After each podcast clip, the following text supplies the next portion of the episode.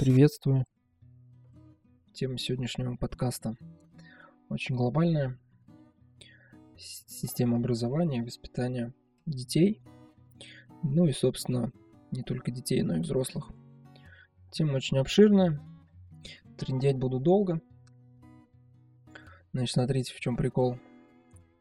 А, мне интересно, в принципе, понять, ну и донести свое мнение, свои размышления, почему мы пришли к тому, что сейчас имеем. Ну, то есть я систему образования рассматриваю в рамках своей страны, в которой проживаю, это Россия.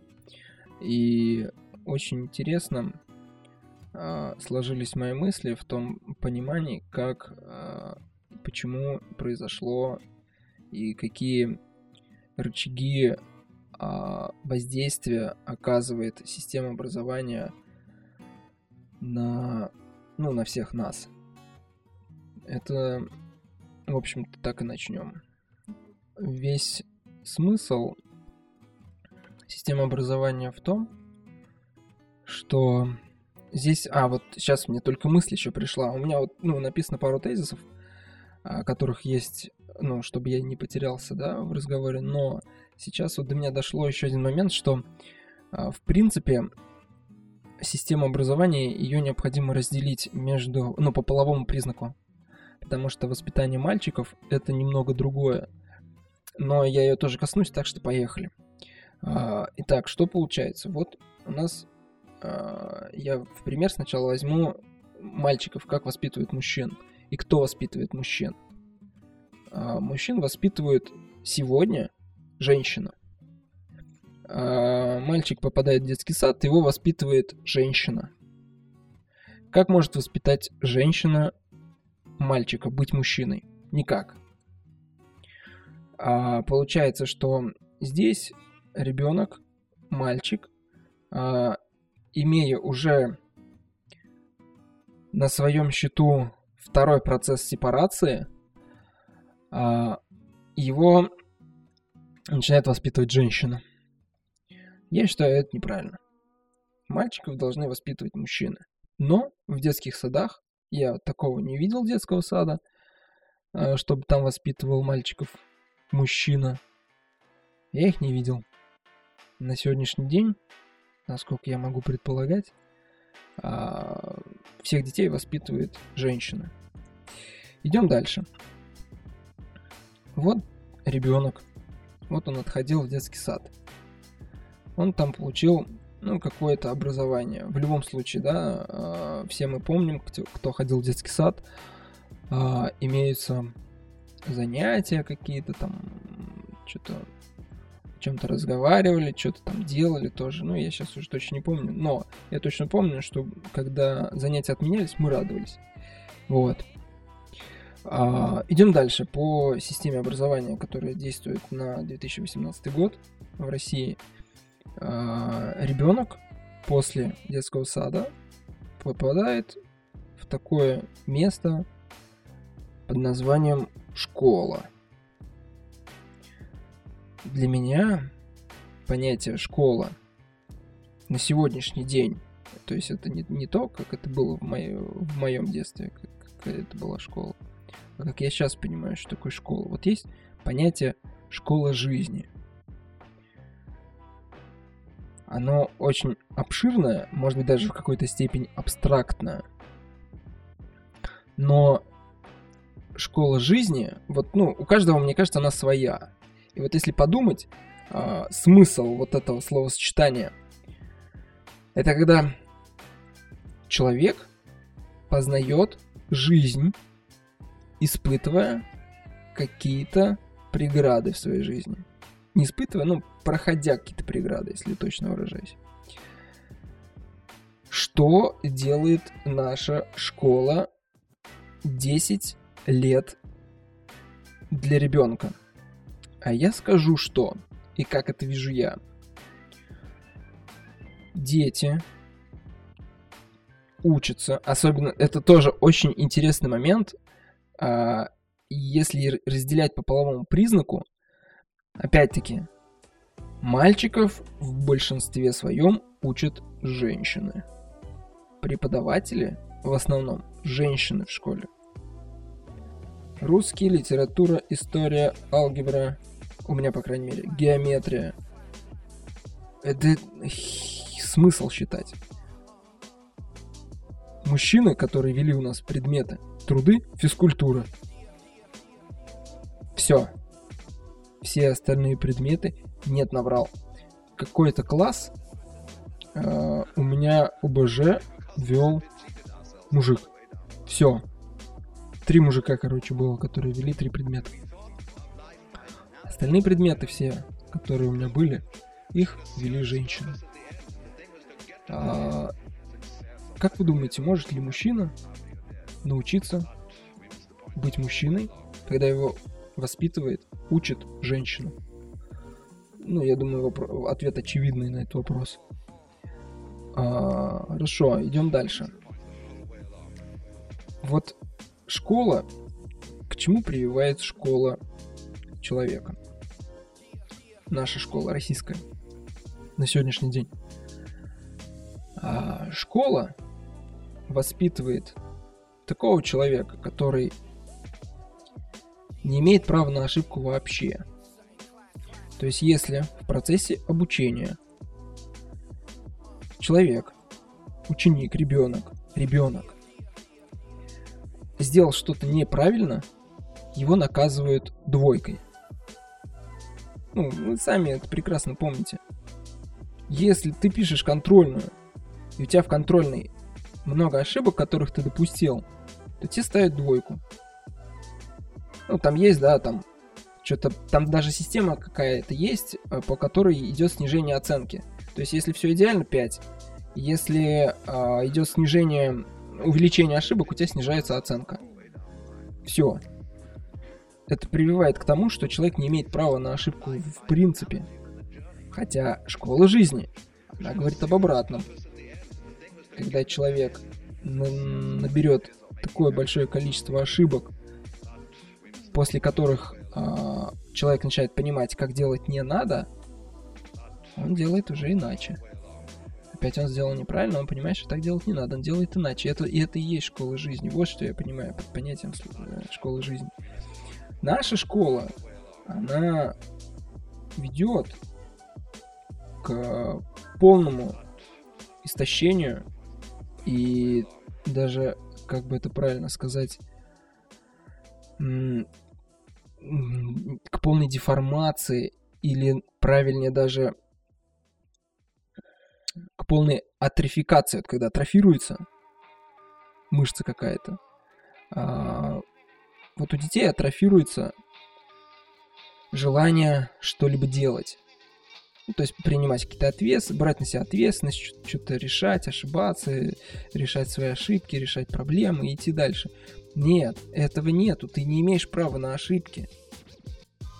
Ты ошибся, все, ты мразь. Два тебе. Ты никто. Попробуй только ошибиться.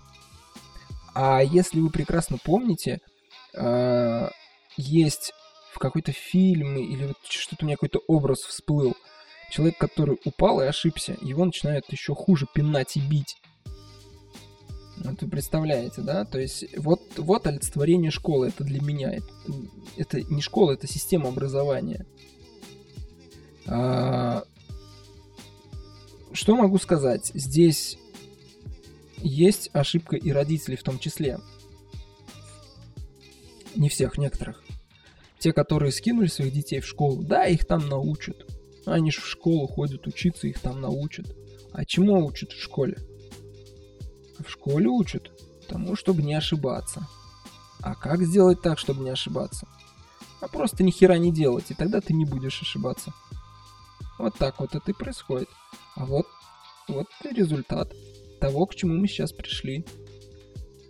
Люди перестали быть инициативными. Почему? Ну, чтобы не совершать ошибок. Вот и все. А с точки зрения регуляторов государственного, как это происходит? Ты ошибся?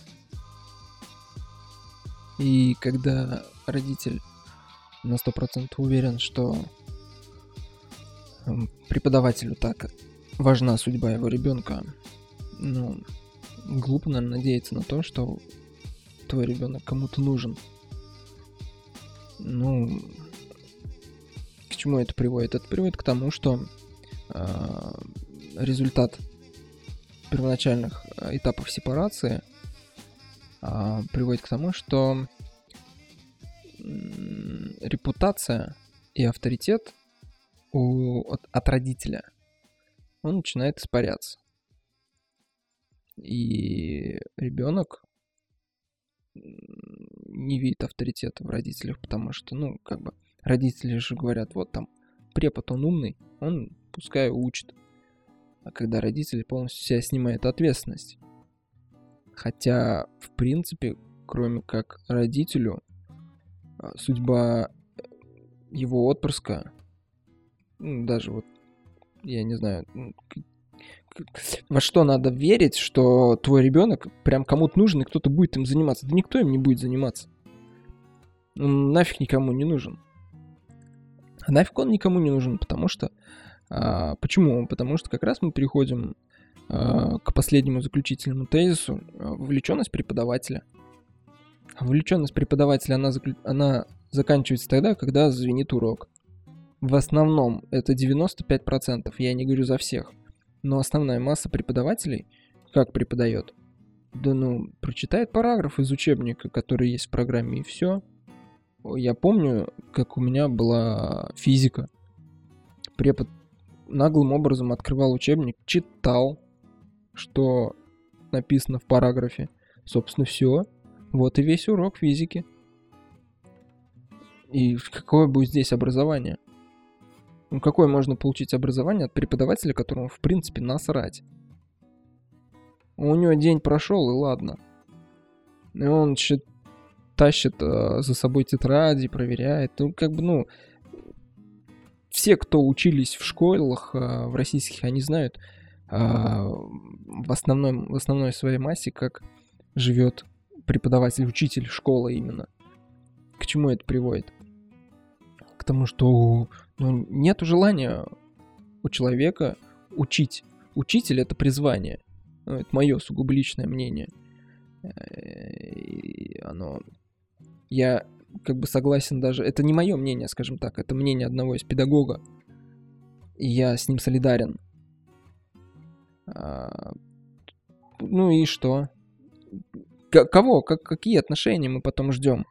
Когда а, даже есть сейчас тема, вот я записываю, записываю 20 апреля 2018 года. А у нас 16 апреля началась блокировка одного из мессенджера. И на сегодняшний день я вижу, что блокировка, она как бы, ну, не идет удачно. Почему? Ну, потому что в силу, может быть, каких-то незнаний или некомпетентности что-то не предусмотрели заранее. Но к чему это может привести? Привести это может к тому, что, э, ну, как я это вижу, можно спокойно сказать, да, мы вот тут вот не предусмотрели, там, либо пересмотрели как что-то, и там, сделать из этого какой-то вывод, сказать, либо мы там откладываем блокировку, либо мы не будем блокировку проводить, в принципе, ну, потому что там пересмотрели, подумали лишний раз. И я считаю, это нормально, если будет такое, ну, заключение, если мы к этому придем. Я в этом ничего зазорного не вижу, однако есть некоторый нюанс. Мы ведь не умеем, нас не научили правильно относиться к, к своим ошибкам. Приведет это к чему? Приведет это к тому, что будут закручиваться гайки со всех сторон. Будут страдать люди, будут страдать э, субъекты. Но признать свои ошибки мы не, мы не умеем, мы не можем. Никто свою ошибку не признает. Да, это есть. Это вот, это даже не надо быть тут каким-то какой-то вангой. Это и так все понятно. Но есть еще один момент. Мы, мы, граждане, особо тоже не проявляем лояльности. Только вспомните, если э, у нас в какой-то там Э, момент, ну, в, в какой-то ситуации, э, если оказывается, что государство что-то предприняло а потом было доказано, что было это незаконно со стороны государства, ай-яй-яй, и все мы начинаем. А как это так? Да какие же там, сука, специалисты сидят? Там тоже сидят обычные люди, которые также могут а, сделать какую-то ошибку. Почему нет? Почему мы а, с точки зрения а, граждан не проявляем лояльности? Здесь тоже очень такой важный момент, когда люди не проявляют лояльности совершенно. Я считаю, это, тоже неправильно. Все имеют право на ошибку. Но тут э, грань тоже очень, очень тонкая, потому что когда ошибает человек, государство тоже редко бывает снисходительным.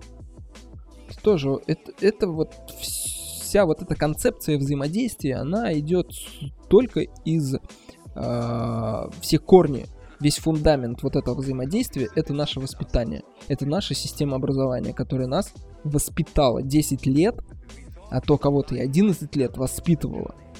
Тот, кто ошибся, тот, сука, урод. Тому два. Вот ты упал, вот тебя, значит, надо добить. Ты, значит, нет никто. Ты там... Ты плохой. И какого, какого хрена еще ожидать? Я задаю вопрос. Да ничего тут ожидать не получится. Здесь э, я вижу какой выход. Выход один. На сегодняшний день мы имеем то, что имеем, и данную структуру взаимодействия мы не сможем поменять. То взаимодействие, которое есть сейчас, оно таким же останется. А мы можем позаботиться лишь о будущем. То, что будет в дальнейшем с людьми. А вот то, что будет в дальнейшем с людьми, напрямую, в целом, зависит только от нас. О том, что, что мы оставим после себя. Отсюда можно делать легкий вывод. Кого воспитаем, те и будут дальше развивать, э, развивать нашу колыбель жизни. На этом все, я закончил.